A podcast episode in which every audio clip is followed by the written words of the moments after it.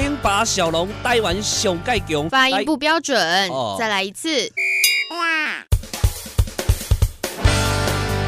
零八小龙台湾上盖强，来自高雄，精彩故事传说来甲大家讲，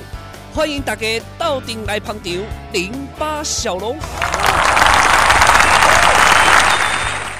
Hello，我们所有的好朋友们，欢迎大家收听今天的零八小龙。哇哦，我们继续探索。历史上的今天，今儿个呢是十月十九号啊，这个一年你看以后很快就过去了，对吧？一眨眼十月中了，要将近尾声，我们的十二月过了，你看一月、二月，哇，这一年一年不断的过去，时间过得非常的快啊。但是今天零八小龙呢，这个在我们历史上的今天呢，查到几个。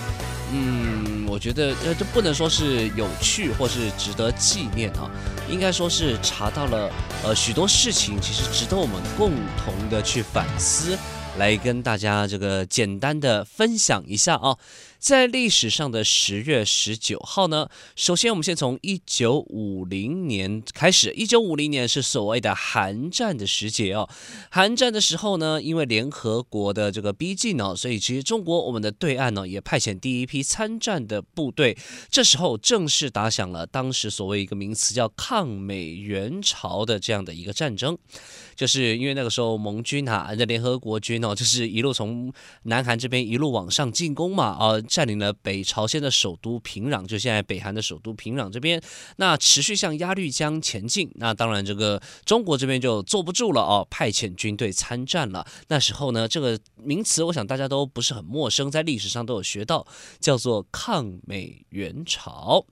那抗美援朝的 战争呢，也在这个十月十九号这边呢，这个一个这样的一个日子里面正式打响这样一个名词一个口号，然后就嗯造就了如今啊南北韩的这样的一个局面哦。其实有时候在想，他们也是要讲同样的语言，然后生活在同样的几乎相同的一块土地，叫朝鲜半岛嘛啊，生活在这样同一个土地，但是却是完全两种不同的一个政治的色彩，两国人民的生活呢也是有。嘿嘿嘿 非常大的一个一个差异哦，所以当然这个历史的事件我们不可能改变过去嘛。我们既然不可能改变过去的话，其实放眼未来，我是觉得未来都还有无限的可能。为了全世界人民的福祉，我们也期待说做出一些相当程度的改变哦。接下来要跟大家分享的呢，呃，就是小龙这一次在零八小龙里面主要要跟大家讲到的事情。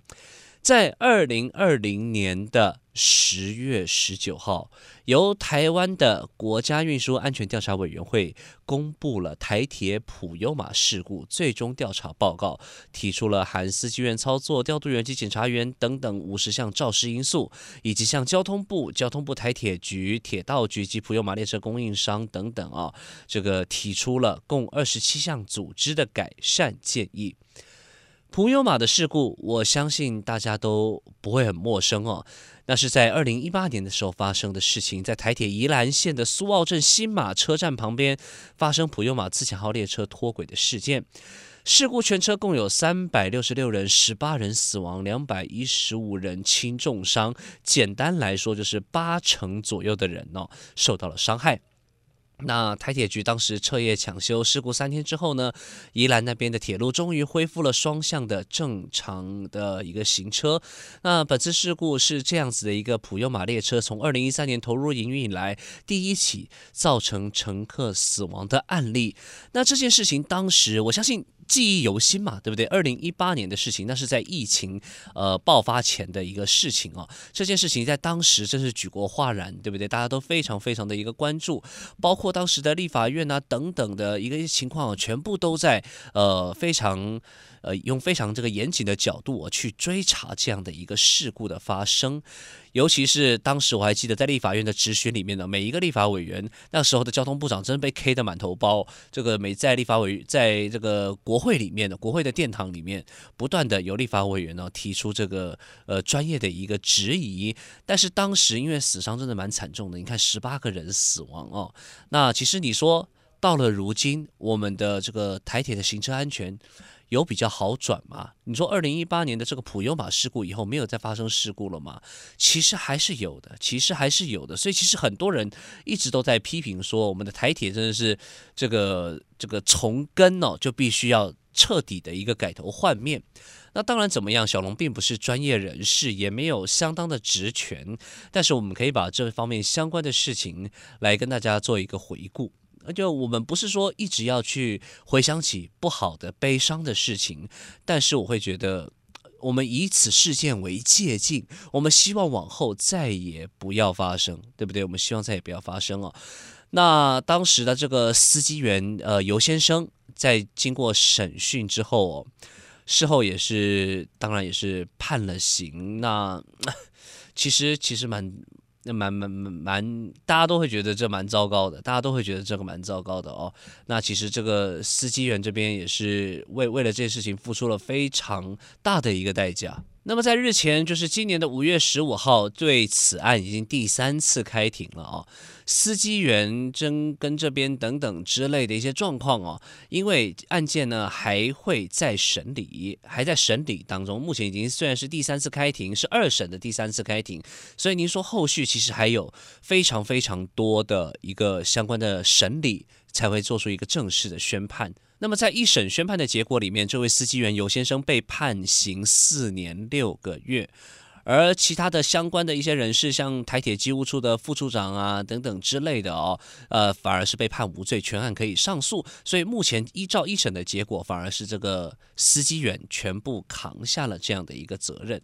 然而你说二零一八年之后呢，还是有发生了重大的一个呃铁道事故。对不对？发生重大铁道事故是在二零二一年去年的时候，清明节连假由树林开往台东的泰鲁阁新自强号，在清水隧道前面撞上了从隧道上方滑落失座的一个工程车，导致列车出轨。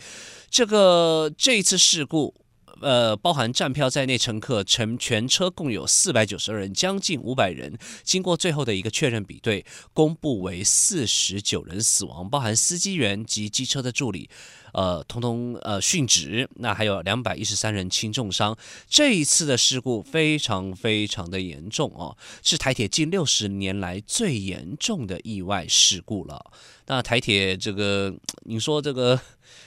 这我也不知道该怎么去说明这样的事情，我们都不希望这样的事情发生。但是台铁这边好像不断的会有一些，常常会有一些意外啦等等之类的事情。那你说台铁以前有没有？以前也是有几十个人死亡的事情，也是蛮常发生的。小龙这边整理了一些，呃，包括从日治时期啊、一直到这个日月日本时期啊，台湾总督府交通局铁道部那个时候是日治时期啊，你看就已经有很多的事故了。像这个最早有记载的是一九一一年的六月八号，这也是台湾铁道史上首次的重大伤亡事故，造成至少五名日籍的乘客死亡。那么一下子来到国民政府的时代，一九四八年的五月二十八号，纵贯线新店溪桥上的火车车厢因故起火，也有呃这个总共是四十三人死亡。其实有时候发现我们这个，你回去回顾一下台湾的铁道史哦，你会发现这样子的事故。呃，其实都是蛮呃，都是有蛮多的。一九六一年七月九号，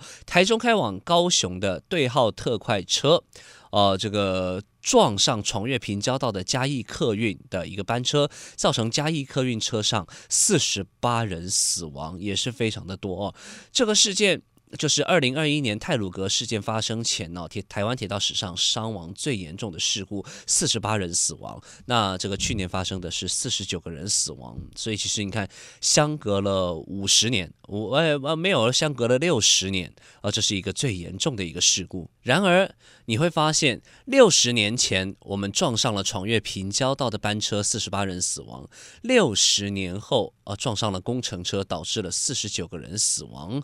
所以，其实，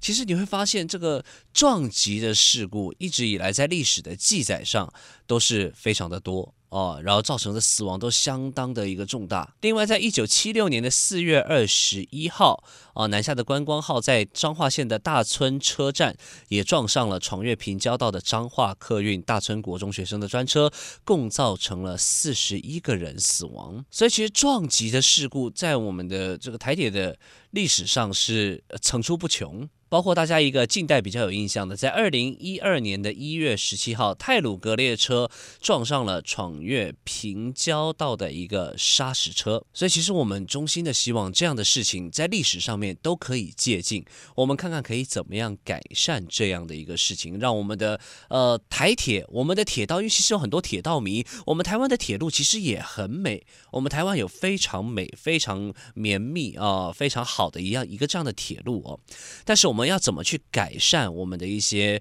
呃营运管理、行车安全的问题？我想是所有全体国民非常非常在意的哦。好了，今天的这个零八小龙哦，讲了蛮多这个历史上大家不愿意去面对、不愿意回顾、非常伤心的一些事情。我们的零八小龙今天就进行到这边，祝愿大家所有人身体健康、行车平安。我是小龙，期待与您再一次的空中相会，拜拜。